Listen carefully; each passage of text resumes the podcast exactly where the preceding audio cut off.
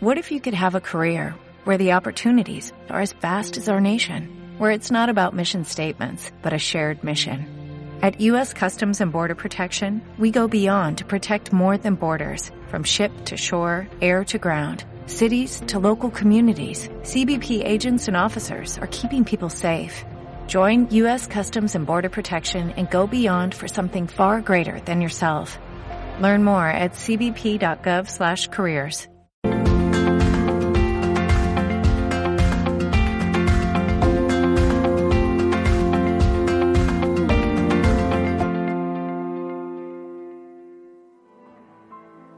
Bienvenidos a este programa Agua Viva desde Radio Vida, Televisión Vida. Os mandamos un abrazo fortísimo. Soy tu amigo y servidor Juan Carlos Parra y todas las semanas media hora de agua viva con la palabra de Dios, por supuesto, sobre la mesa y con un corazón siempre sediento de esa buena noticia. El apóstol Pablo dijo, porque no me avergüenzo del Evangelio, porque es poder de Dios para salvación a todo aquel que crea, al judío primeramente y también al griego. Un saludo también a nuestros amigos, a nuestros hermanos de Dinamis Radio en toda España, de Onda Paz en Cataluña y toda la audiencia a través de Internet, YouTube, como estáis en nuestro podcast y también en la APP. Vida RTV Plus puedes descargarla de forma gratuita. Déjame cualquier comentario acerca de estos programas en el teléfono WhatsApp 678711683, que es el teléfono de radio y televisión vida. Hoy quiero tocar un tema, de hecho un decálogo, lo que la Biblia me enseña acerca de la mayordomía, lo que la Biblia me enseña acerca de la mayordomía y entiéndase mayordomía que viene del concepto de mayordomo, de la idea de un mayordomo, uno que tiene que cuidar o tiene que administrar lo que no es suyo, lo que es de un señor. Entonces ejerce una mayordomía y lo sabe cuidar si es un buen mayordomo, si es un buen trabajador, con esmero, con excelencia, como si fuese algo propio o incluso mejor. Nosotros somos también mayordomos, por eso quiero tocar este tema, lo que la Biblia enseña acerca de nuestra mayordomía. Somos mayordomos de todo cuanto tenemos. ¿Y por qué? Este es el primer punto. La Biblia me enseña, uno, nada me pertenece cuanto tengo es de Dios. Este principio lo encontramos en Primera de Corintios capítulo 6 versos 19 y 20. ¿O ignoráis que vuestro cuerpo es templo del Espíritu Santo, el cual está en vosotros, el cual tenéis de Dios, y que no sois vuestros? Porque habéis sido comprados por precio. Glorificad pues a Dios en vuestro cuerpo y en vuestro espíritu, los cuales son de Dios. Mirad, si algo tan nuestro como el cuerpo, algo tan personal, tan, tan privado como nuestro cuerpo, la palabra de Dios nos dice que no es nuestro, que es del Señor y que es templo del Espíritu Santo que vive en nosotros, pues todo lo demás también entra dentro. ¿Y por qué? Porque por precio hemos sido comprados. En la mentalidad antigua de los días de las escrituras, de la Biblia, del Nuevo Testamento y por supuesto antes, esto se podía comprender perfectamente desde el contexto de la esclavitud. Imaginad un esclavo que había nacido esclavo, había sido hecho esclavo por guerras, por deudas, etc. De pronto, este esclavo es comprado por un señor y no se pertenece, pertenece a aquel que lo ha comprado. Ahora imaginad que ese esclavo estaba bajo un esclavista despiadado que lo maltrataba. ¿Os acordáis la película Ben Hur? Imaginad que ese esclavo estaba simplemente bajo un amo que era cruel, sanguinario, y que se apiada de él otro mejor señor, otro mejor amo, y paga un gran precio para comprar a ese esclavo. ¿Cómo se siente ese esclavo? Imagínate que el precio que ese amo o señor ha pagado es que ha, ha muerto su hijo primogénito y su hijo unigénito para poder comprar a este esclavo. ¡Qué precio tan alto! Y para guinda del pastel, este buen amo, buen señor, después de un tiempo en el que ha, ha brindado amor, ha brindado sabiduría, enseñanza, un lugar en su casa, le dice a, este esclavo, mira, no quiero que me sirvas por obligación o porque yo soy el dueño de tu vida, te doy libertad, te doy carta de libertad. Y si te quieres quedar aquí conmigo, te vas a quedar en calidad de hijo y no de esclavo. Bueno, pues te acabo de contar lo que Dios el Padre ha hecho por cada uno de nosotros. Estábamos bajo un tirano, bajo un esclavista, que es Satanás el diablo, que con el poder de, del pecado nos tenía encadenados. Y con el temor a la muerte, por otra parte, con el temor a la muerte, nos tenía en un sufrimiento. Y nuestro fin no era una muerte simplemente física, sino la condenación eterna. Entonces Dios el Padre dice, yo quiero liberar a Juan Carlos, yo quiero liberar a Pablo, yo quiero liberar a Lucía, a María, pon ahí tu nombre, yo quiero liberar a Antonio, a Luis, y quiero liberarlo porque simplemente porque los amo y porque para mí son importantes. Entonces, el Padre da a su Hijo unigénito, Jesucristo. El Padre nos compra, nos saca de la esclavitud, nos compra con la sangre. Dice, por precio habéis sido comprados. Aquí lo hemos leído, 1 Corintios 6, 19 y 20. En 1 Pedro dice, no, no, no nos compra con oro, ni con plata, ni con riquezas de este mundo, sino con la sangre de Jesucristo, que es el Cordero que murió por nosotros. Y, y, y Dios no nos obliga a ninguno de nosotros a ser sus siervos, sino que nos da libertad, carta de libertad, y nos dice, mira, si quieres quedarte en una relación conmigo, lo tienes que hacer como hijo, y lo tienes que hacer porque me amas. ¿Qué es lo lógico? Lo lógico es que nosotros digamos a Dios, gracias, me has salvado la vida.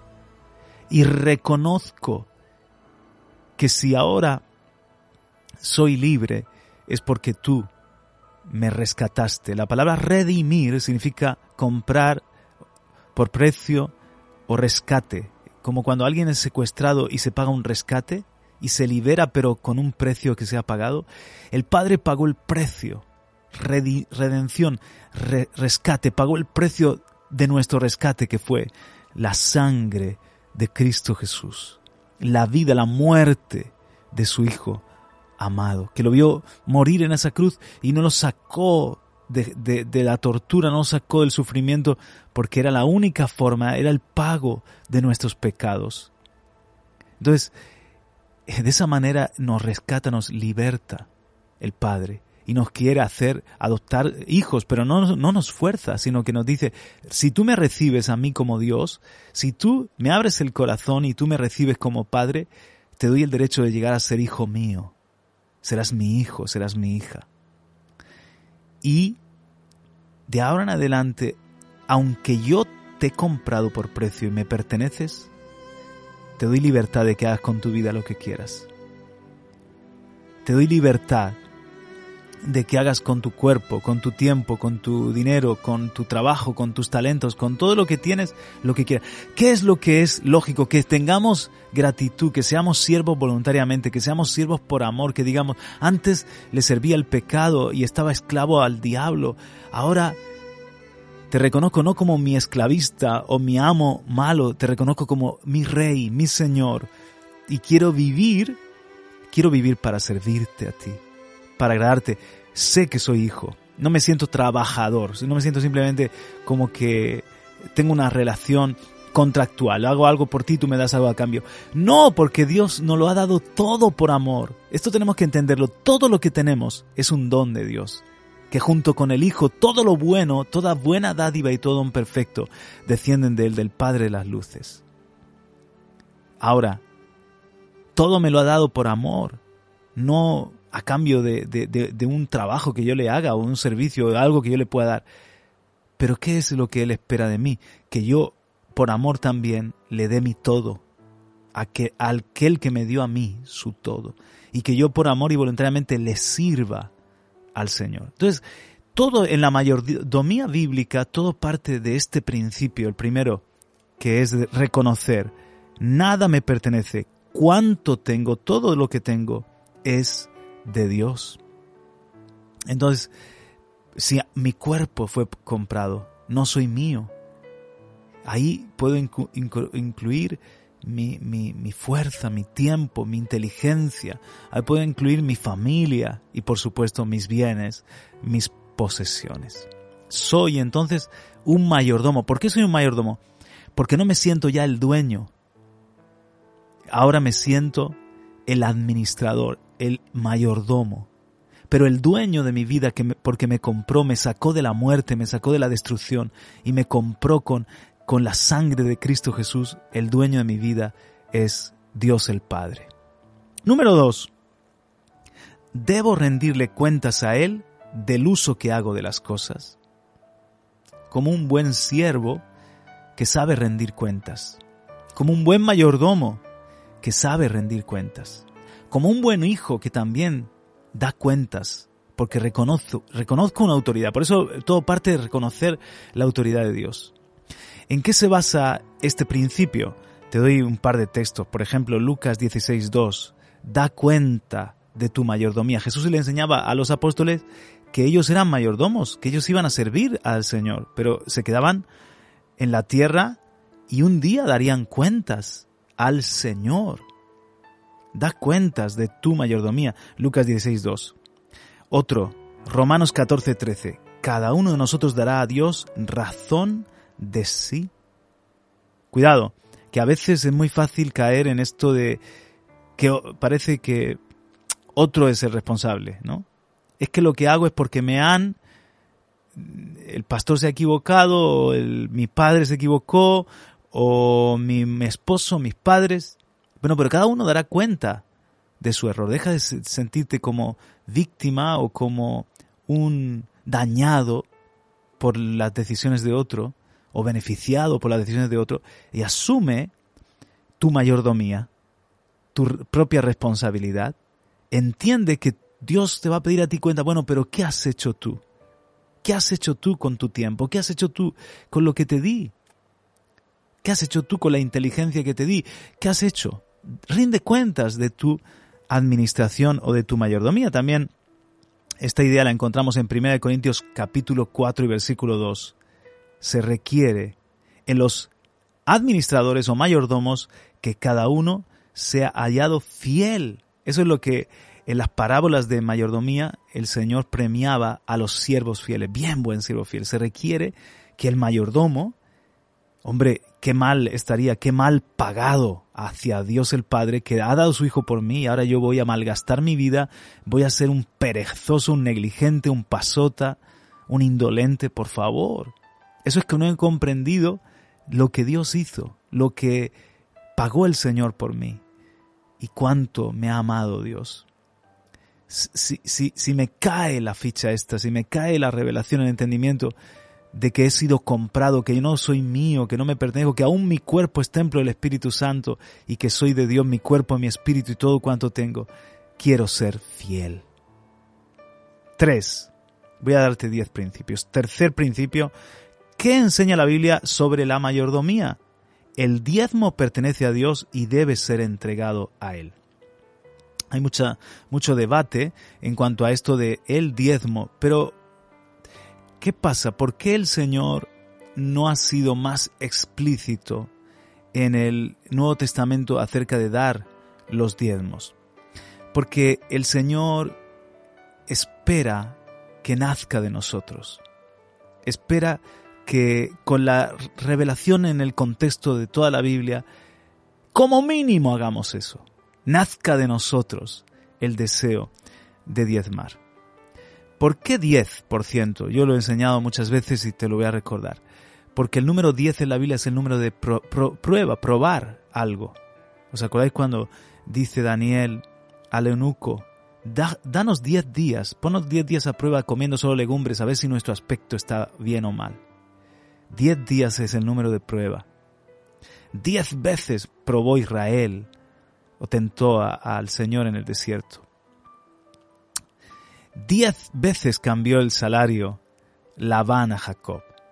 Diez son los mandamientos que prueban la fidelidad del hombre hacia Dios. Diez fueron las plagas en Egipto que probaron a Egipto y probaron la fidelidad de Dios hacia Israel. Diez es el número que dice Dios, en esto de los diezmos vas a ser probado tú y voy a ser probado yo. Y eso es lo que enseña Malaquías. Dice en Malaquías, mirad, capítulo 3 del libro de Malaquías. ¿Robará el hombre a Dios? Pues vosotros me, habéis robado. Y decís, ¿en qué te hemos robado? En los diezmos y en las primicias.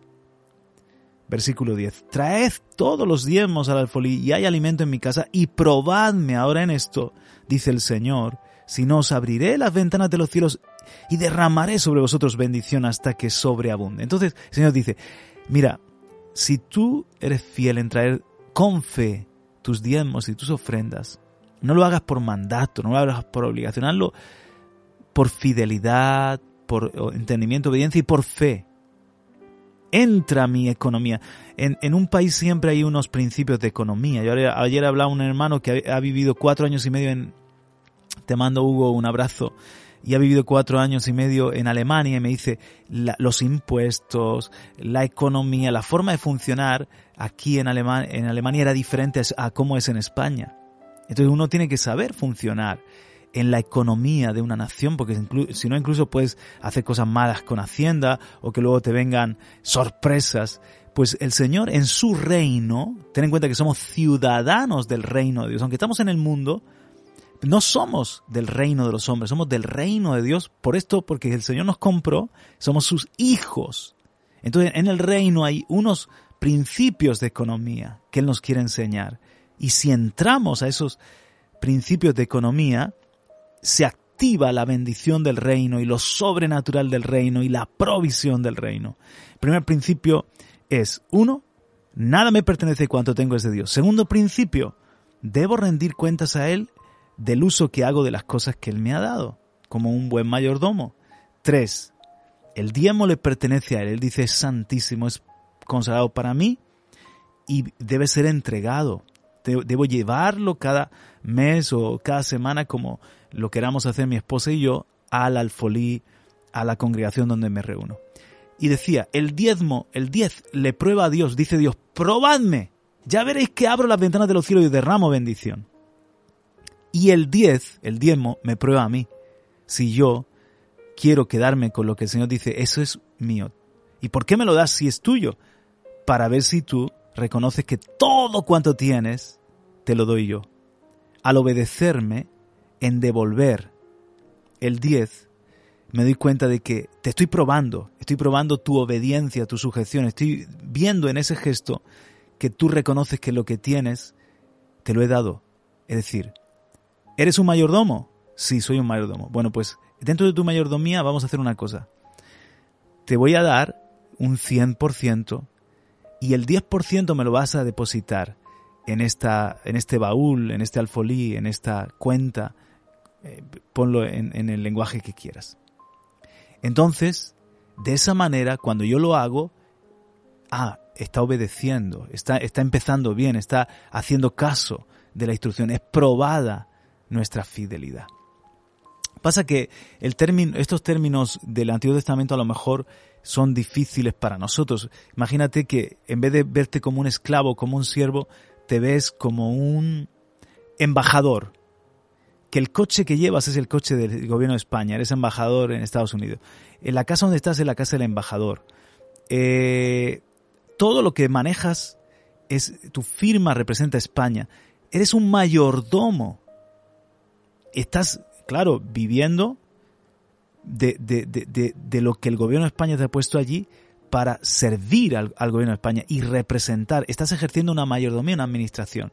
Y tienes que hacerlo fielmente. No puedes hacer lo que quieras con, tu, con ese vehículo, no puedes hacer lo que quieras con esa vivienda, no puedes hacer lo que quieras con, con esa economía, ni siquiera puedes vestir o hacer declaraciones a la prensa de cualquier forma porque tú representas a un gobierno superior.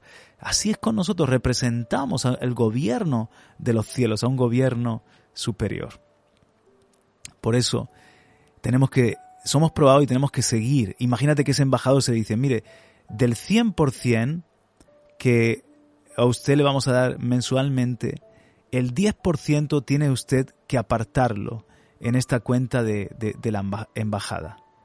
Entonces, el 90% restante, administrelo bien. Si tú estás empezando a quedarte con el 100%, ¿qué ven desde el gobierno de España? Este embajador roba, porque le hemos dicho que el 10 lo ponga en esa cuenta y lo toma, y lo, toma como suyo. Y, y, no entiende que todo lo que está administrando es debido al cargo que ostenta. Igual nosotros servimos a Dios y todo lo que tenemos es de Él. Y todo lo que Él nos da es, bendecido cuando lo, administramos en fidelidad. Pero Él nos pone esta enseñanza en, el Antiguo y Nuevo Testamento.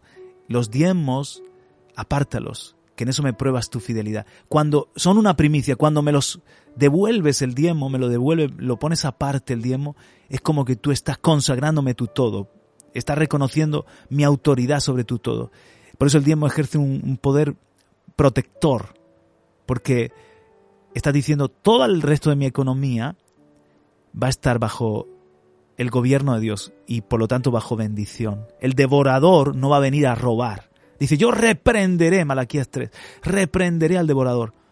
¿Por qué? Porque Dios puede cuidar lo que está bajo su autoridad. Pero si tú administras fuera de su autoridad, entonces el devorador viene y daña. Por eso todos los que somos fieles en los tiempos descubrimos que con el 90% somos más prosperados y podemos hacer más que con el 100% robándole a Dios. Robándole a Dios nos salimos de la economía, del gobierno y de la protección de Dios y no nos va bien. Pero Dios dice, probadme en esto y os voy a bendecir, abriré ventanas de los cielos y derramaré. Ya, ya lo verás. Es, es, el único lugar en la escritura donde Dios dice, pruébame, y justo con el, por eso es el día, por eso no dice el 15 ni el 20. Bueno, otros versículos que hablan de esto está en Levítico 27:30. Todas las décimas de la tierra del Señor son, es cosa santísima o consagrada al Señor. Y también dice, por ejemplo, esto acerca de, los diezmos, dice Jesús a los religiosos, esto es necesario sin dejar de hacer lo otro. ¿Dónde lo, lo dice eso? En Mateo 23, 23. Diezmaban, dice, esto era, es, necesario hacer, sin dejar de hacer lo otro. O sea, la misericordia y la justicia es lo más importante, pero sin dejar de, dar los diezmos. No es que, no, yo eh, soy una persona que ayuda a los pobres, no necesito diezmar. Esto es necesario, practica la misericordia, sin dejar de hacer lo otro.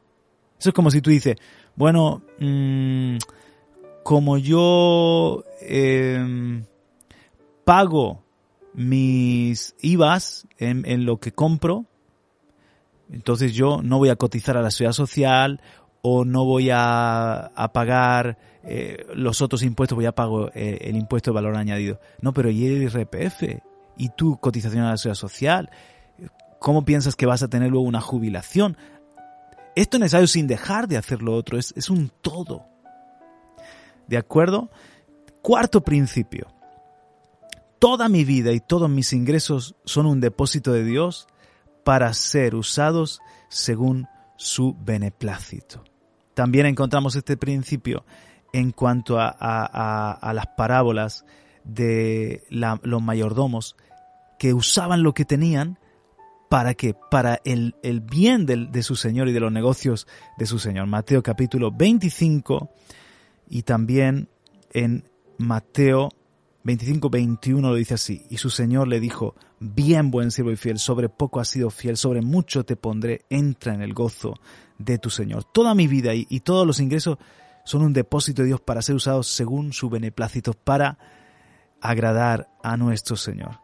Romanos 12.1. Así que, hermanos, os ruego por la misericordia de Dios que presentéis vuestros cuerpos en sacrificio vivo, santo, agradable a Dios, que es vuestro culto racional. Entonces, busco agradar a mi Señor con mi cuerpo, con todo lo que me ha sido con mi trabajo, con mis talentos.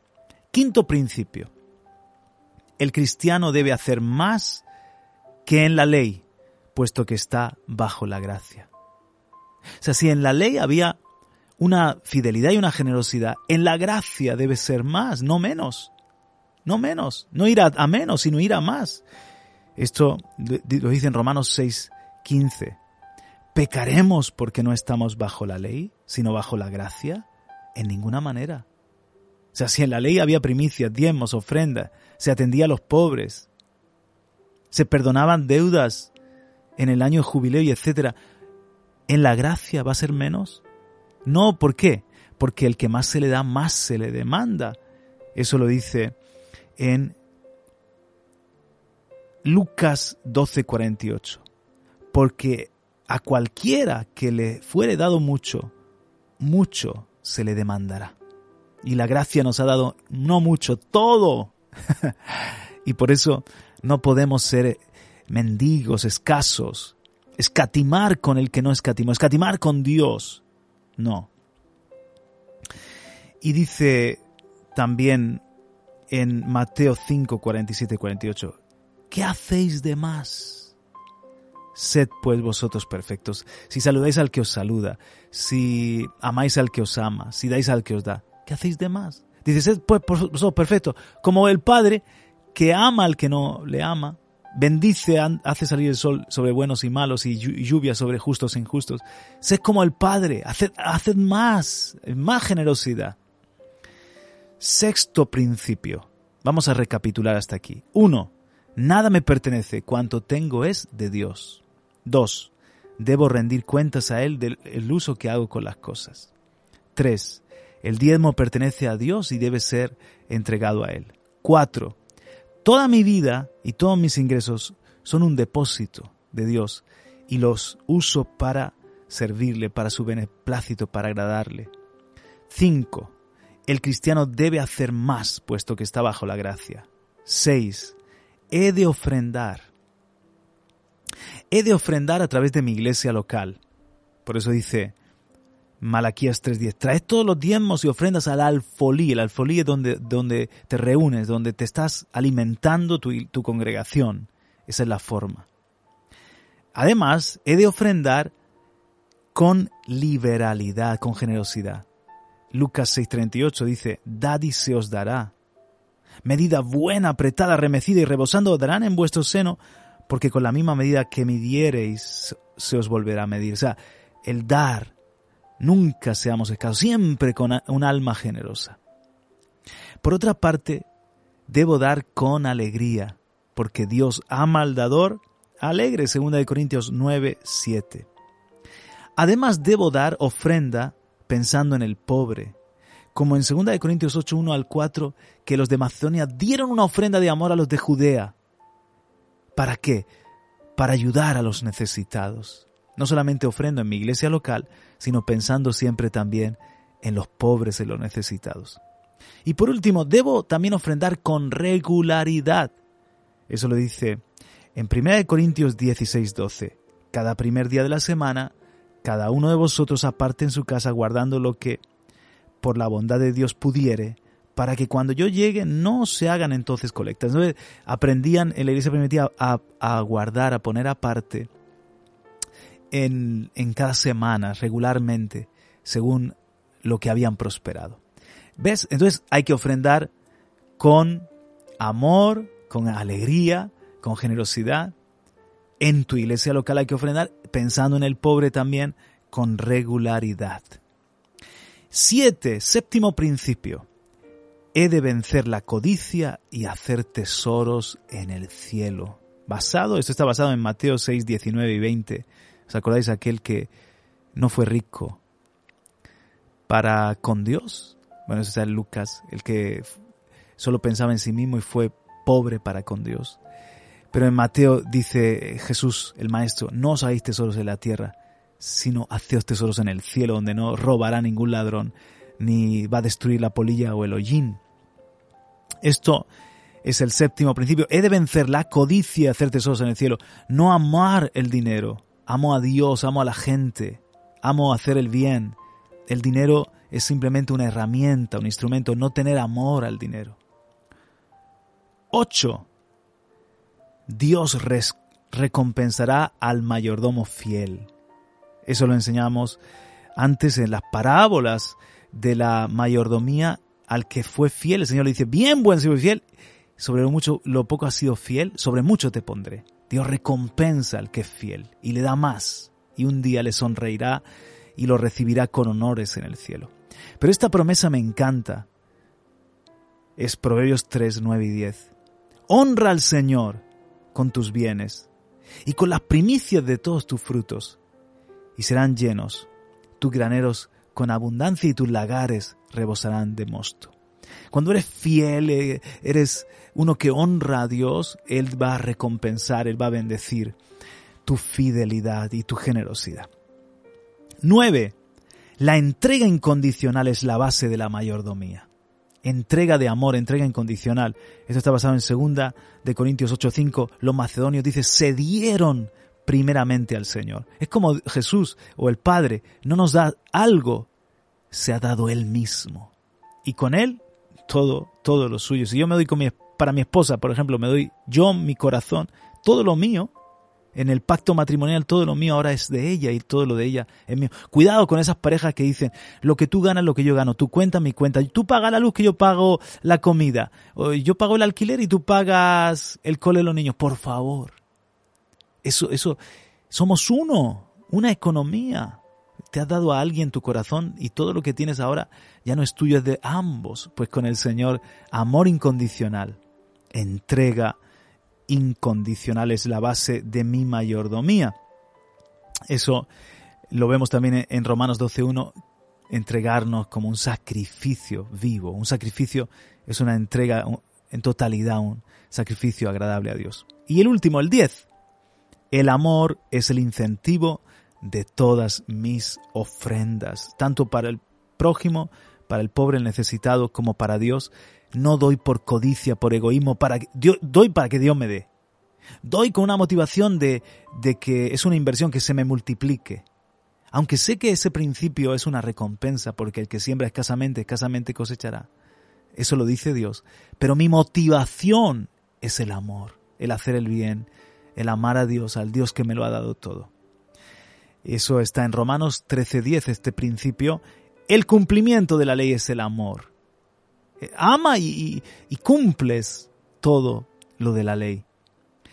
Y dice también en 2 Corintios 5, 14, el amor de Cristo nos constriñe o nos controla, también se puede leer. ¿Qué te ha parecido este programa de Agua Viva? muy condensado pero rico, ¿a que sí? Lo que la Biblia enseña acerca de nuestra mayordomía. Eh, me he detenido más en el punto número uno porque es la base de todo. Entender que soy mayordomo, entender que he sido comprado por precio y por tanto debo glorificar al Señor con mi cuerpo y mi espíritu que son de Dios y todo lo que tengo es para la gloria de Dios. Te repaso los diez principios y ya nos despedimos. Uno, nada me pertenece cuanto tengo es de Dios. 2. Debo rendirle cuentas a Él del uso que hago de las cosas. 3. El diezmo pertenece a Dios y debe ser entregado a Él. 4. Toda mi vida y todos mis ingresos deben ser usados para el beneplácito o según lo que agrada a Dios su voluntad. 5.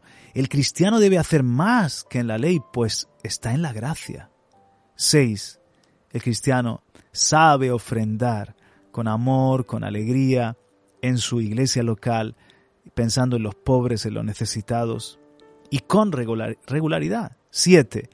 He de vencer la codicia y solamente buscar el hacer tesoros en el cielo, aunque los tesoros de la tierra son bendición del Señor y los voy a administrar, como hemos dicho, para su gloria. 8. Dios recompensará, eso es así, Dios recompensará al mayordomo fiel. 9. La entrega incondicional es la base de mi mayordomía, no es condicional, es incondicional, es por amor.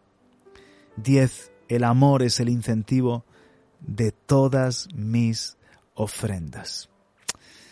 Y aquí se nos ha ido el tiempo, hemos incluso consumido algún minutito de más. Un abrazo muy fuerte y hasta la semana que viene te espero aquí en Agua Viva. Bendiciones.